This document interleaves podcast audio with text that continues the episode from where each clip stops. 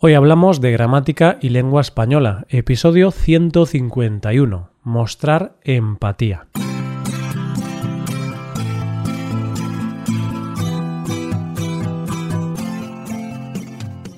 Bienvenidos a Hoy Hablamos, oyentes, el podcast diario para mejorar tu español.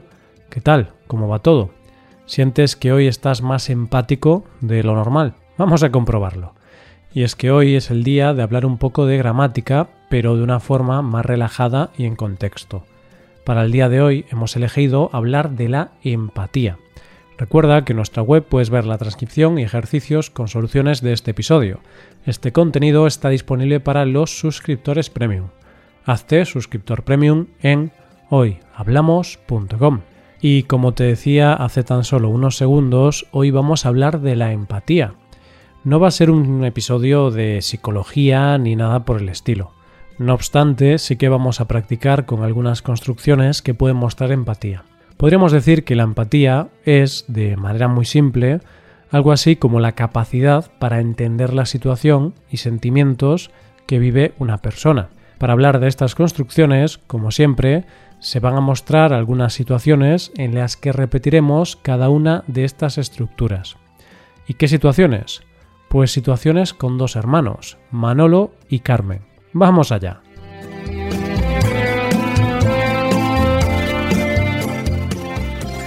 Siento más infinitivo o siento que más subjuntivo. Podemos empezar con el verbo sentir en sus usos con el verbo en infinitivo o con el verbo en alguna forma del modo subjuntivo. Empezamos hablando de las malas noticias que recibió Manolo hace unos días. Cleo, su tortuga, había muerto.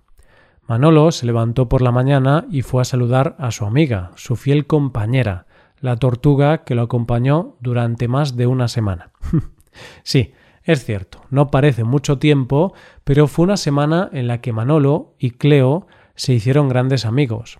Por desgracia, la tortuga Cleo murió. Ante esta situación, Carmen, la hermana de Manolo, sabía que tenía que animar a su hermano. En el pasado, Carmen también perdió a una mascota, por lo que sabía que su hermano no estaba pasando por un buen momento. Para animarlo, le dijo cosas como Manolo, siento verte así, siento tener que decirte esto, pero ya es tarde. Cleo está muerta. Tienes que asumirlo. Manolo, muy triste, le contestó lo sé, hermana, tengo que aceptarlo, pero siento que Cleo se haya muerto tan pronto, siento que hayamos pasado tan poco tiempo juntos.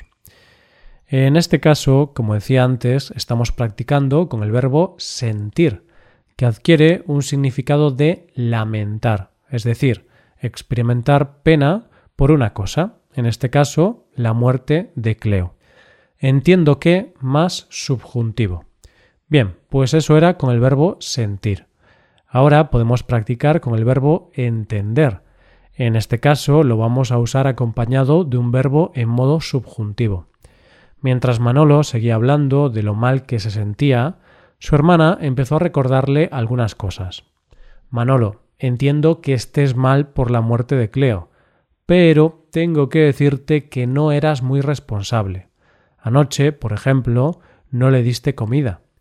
Manolo, un poco enfadado con el comentario de su hermana, le responde Carmen, entiendo que quieras culparme por la muerte de Cleo, pero si no le di comida anoche fue porque Cleo me habló y me dijo que no tenía hambre. Entiendo que no me creas, pero es la verdad. Ya sabes que yo hablo con los animales. Bueno, parece que Manolo tiene una personalidad un poco extraña entendemos que diga que puede comunicarse con los animales. No obstante, decir que la tortuga le dijo que no tenía hambre parece algo un poco loco, ¿no? No me extraña que te sientas así. El padre, Ricardo, estaba caminando cerca de la habitación y escuchó parte de la conversación entre los hermanos. Enseguida entró en la habitación para intentar consolar a Manolo. Es aquí cuando vamos a practicar con una frase típica de personas empáticas. No me extraña que te sientas así. Además, también vamos a usar el verbo de la oración subordinada, el verbo después de que, en subjuntivo. Ricardo empezó a hablar con Manolo y le dijo Hijo, sé que estás abatido por la muerte de Cleo. No me extraña que te sientas así. Estas cosas pasan, pero puedes aprender de esta mala experiencia. La próxima vez que una tortuga te diga que no tiene hambre, no le hagas caso, dale de comer igualmente. Algunas tortugas no son muy sinceras. A mí me pasó algo muy parecido. Pasamos a la cuarta frase del día. A mí me pasó algo muy parecido. Otra frase utilizada para mostrar empatía con la otra persona y mostrarle que no está sola, que antes otras personas también han pasado por esos malos momentos. Ricardo, el padre, continuó su discurso. Hijo, a mí me pasó algo muy parecido cuando era pequeño. Recuerdo que tenía varios peces en un acuario en mi habitación. Una vez nos fuimos de vacaciones y estuvimos fuera de casa tres días. Pensaba que podrían estar tres días sin comida, pero, por desgracia, no sobrevivieron. Carmen, la hermana, también quiso mostrar empatía con él con otra historia. Manolo, a mí me pasó algo muy parecido hace unos años también. ¿Recuerdas el hámster que tenía y desapareció? Pues lo que pasó es que no le di de comer durante un día y también murió.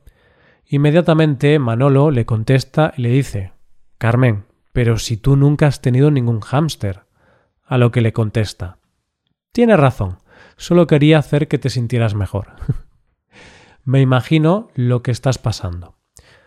Por último, utilizamos una frase típica para este tipo de situaciones. Me imagino lo que estás pasando.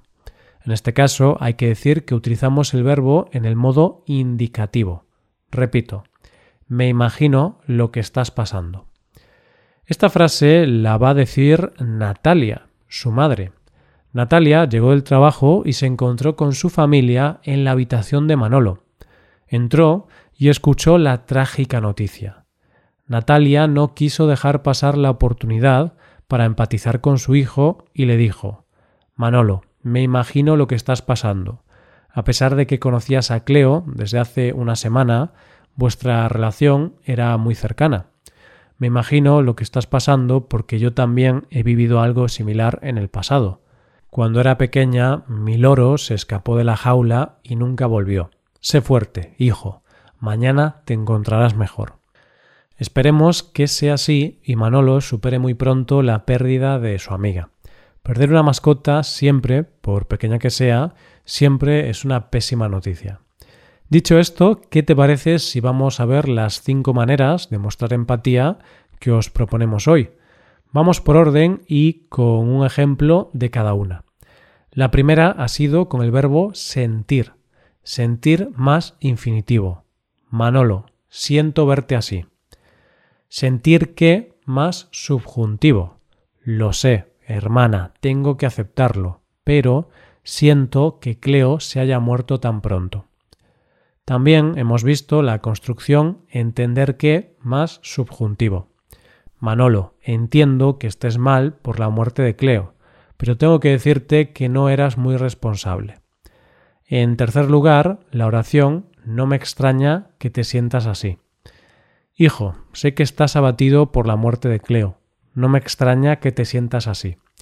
Recuerda utilizar el verbo después de que con la forma del subjuntivo. No me extraña que te sientas así.